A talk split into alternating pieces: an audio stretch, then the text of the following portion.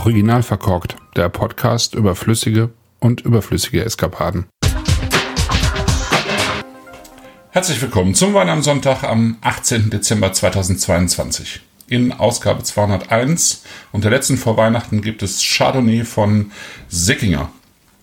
Ich hatte mich in der letzten Zeit noch mal ein bisschen intensiver mit deutschem Chardonnay beschäftigt. Erstens, weil es Spaß macht und zweitens, weil ich darüber einen Artikel im Drink Magazine geschrieben habe.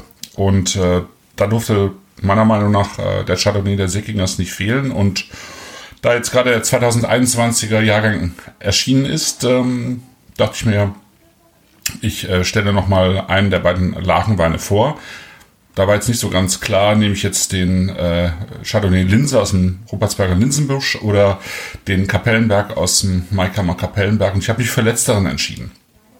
Hm, vielleicht, weil er aktuell ein Ticken charmanter ist äh, als die Linse, äh, deren Reben unterhalb des Rupertsberger Geißbüll zu finden sind. Und ähm, ja, der mit dieser 2021er Säure schon so scharf geschliffen ist, dass äh, ich ihn tatsächlich noch ein bisschen länger äh, beiseite legen würde im Moment als den äh, Kapellenberg. Und auch der Kapellenberg ist ein super junger Wein, äh, eben mit dieser 2021er Säure.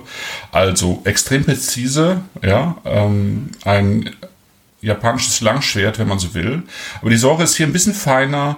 Der Wein aktuell so ein bisschen würziger und ähm, so offensichtlich ähm, tiefer und noch ein Tacken cremiger einfach. Und ähm, Beide Weine aber total schön, gerade wenn man ihnen Luft gibt und Wärme und ein großes Glas. Und ähm, ja, dieser Wein hier, der steht, also Kapellenberg, der steht in einer noch jungen Lage mit direktem, unverstellten Blick auf das Hambacher Schloss. Die Rebeln wurzeln im massiven Kalkstein mit einer nageligen Tonauflage. Äh, die Südpfalz steuert so ein bisschen die notwendige Wärme hinzu. 21 war das ein bisschen weniger, deswegen ist es eben auch so ein äh, extrem frischer, klarer Wein geworden. In 20 war es einfach, äh, hatte der Wein so ein bisschen mehr ähm, Volumen und, und Körper, war, wirkte so ein bisschen runder vom Beginn an. Ähm, und der Unterschied äh, hier ist ähm, ganz klar, dass es eben ein ähm, Wein ist, der im Neuholz ausgebaut wird, während die Linse eben im gebrauchten Holz äh, entsteht. Der Wein wirkt also in gewissem Maße so ein bisschen klassischer. Ähm, Jonas Sickinger ähm, verarbeitet den Wein, indem hier Ganztrauben eben ins Fass gepresst werden. Das Fass stammt von einem äh, Holz, auch aus der Pfalz, also aus dem Pfälzer Wald, von 500 Jahre alten Eichen, die sie selbst haben schlagen dürfen schon vor ein paar Jahren und dann eben bei Matern ähm, verarbeitet wurden, um daraus Fässer anzufertigen. Und in diese Fässer wird eben der Saft gepresst, spontan vergoren und dann eben auch mit dem Trub auf der Vollhefe ausgebaut, so wie das eigentlich bei praktisch allen äh, Weinen der Sickingers der Fall ist. Die Lage äh, mit diesen noch jungen Reben ist aber für die Sickingers so eine der ähm, interessantesten Kalksteinlagen der Pfalz. Ja, Jonas vergleicht das so ein bisschen mit dem äh, mit den äh, Zellertaler Schwarzen Herrgott was ja auch so eine äh, Lage ist, die ähm, lange so ein bisschen vergessen war und ähm, letztlich ähm, durch H.O. Spanier auch äh, nicht zuletzt wiederentdeckt wurde und wieder groß gemacht wurde.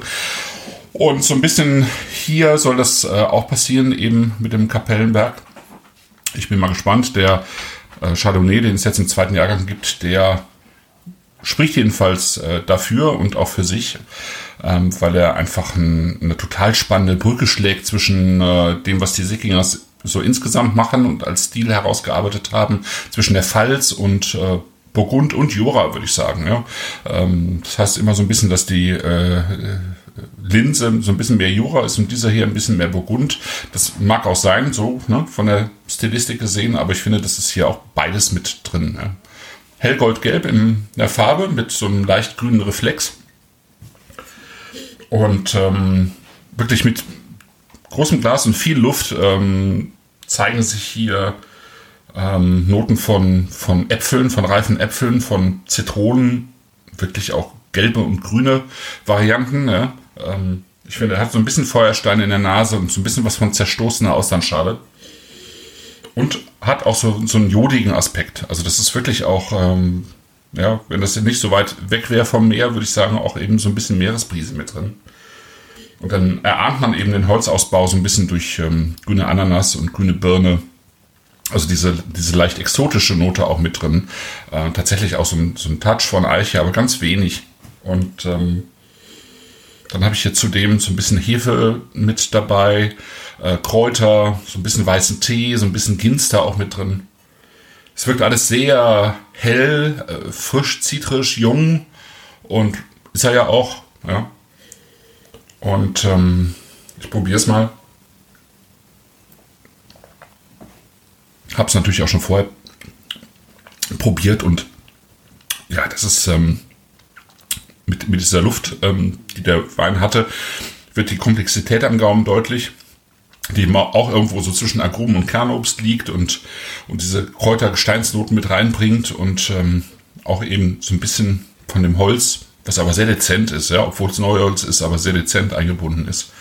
Und dann ist da aber diese, diese Wahnsinns 21er Säure, die einfach so klar ist, so, so frisch wirkt, so, so scharf, ja, ähm, dass die wirklich so, ähm, wie so ein Katana, so ein, so ein japanisches Langschwert einfach alles äh, wirklich so in feinste äh, Scheiben äh, auftrennt und ähm, das Ganze zerfließt dann eigentlich in dieser, in dieser Säure. Ähm, ohne dass die jetzt zu spitz wäre oder ähm, es zu viel davon gäbe, sondern es ist einfach sehr klar ähm, wie so ein Gebirgsbach, was sich hier so ähm, durchschlängelt. Ja. Was äh, das Ganze charmant macht, ist so, so, ein feiner Schmelz, den der Wein mit dabei hat. Ein bisschen pikante, herbe Noten, so von Zitrusabrieb mit dabei. Und äh, was man sich ja auch vorstellen kann, auch bei den Sickingers kennt, ist eben so diese, diese mundwässernde Salzigkeit, die der Wein eben auch hat. Ne? Und dann kommt hinten raus eben das leicht tropisch-rauchige vom Holz. Salz steht, ähm, sorgt wirklich ähm, dafür, dass, äh, ähm, ja, dass, dass, dass immer mehr äh, man, man eigentlich immer noch mehr ähm, davon trinken möchte. Und ähm, auf der anderen Seite merkt man aber auch, der braucht, braucht einfach seine Zeit. Äh, ja, den sollte man nicht so schnell hintereinander wegtrinken. Der verändert sich einfach auch sehr schön äh, mit der Zeit, mit den Stunden, mit den Tagen, würde ich sogar sagen. Ähm, und insofern lohnt es sich im Moment, glaube ich, diesen, diesen Wein wirklich über Tage hinweg zu probieren. Und ähm, hat viel Freude daran, finde ich. Ja, das ist mein Wein für heute, für Sonntag. Ich hoffe natürlich, wie immer, dass ihr auch einen schönen Wein im Glas habt. Wer mehr über Chardonnay in Deutschland äh, wissen möchte, dem sei sowieso das äh, Trinkmagazin trinkmag.com ans Herz gelegt. Und wer mehr über die Säckingers wissen möchte, ich habe vor einigen Monaten mit dem Jonas einen Podcast gemacht, den findet ihr dann natürlich auch äh, bei mir hier auf originalverkork.de. Bis dann, ciao.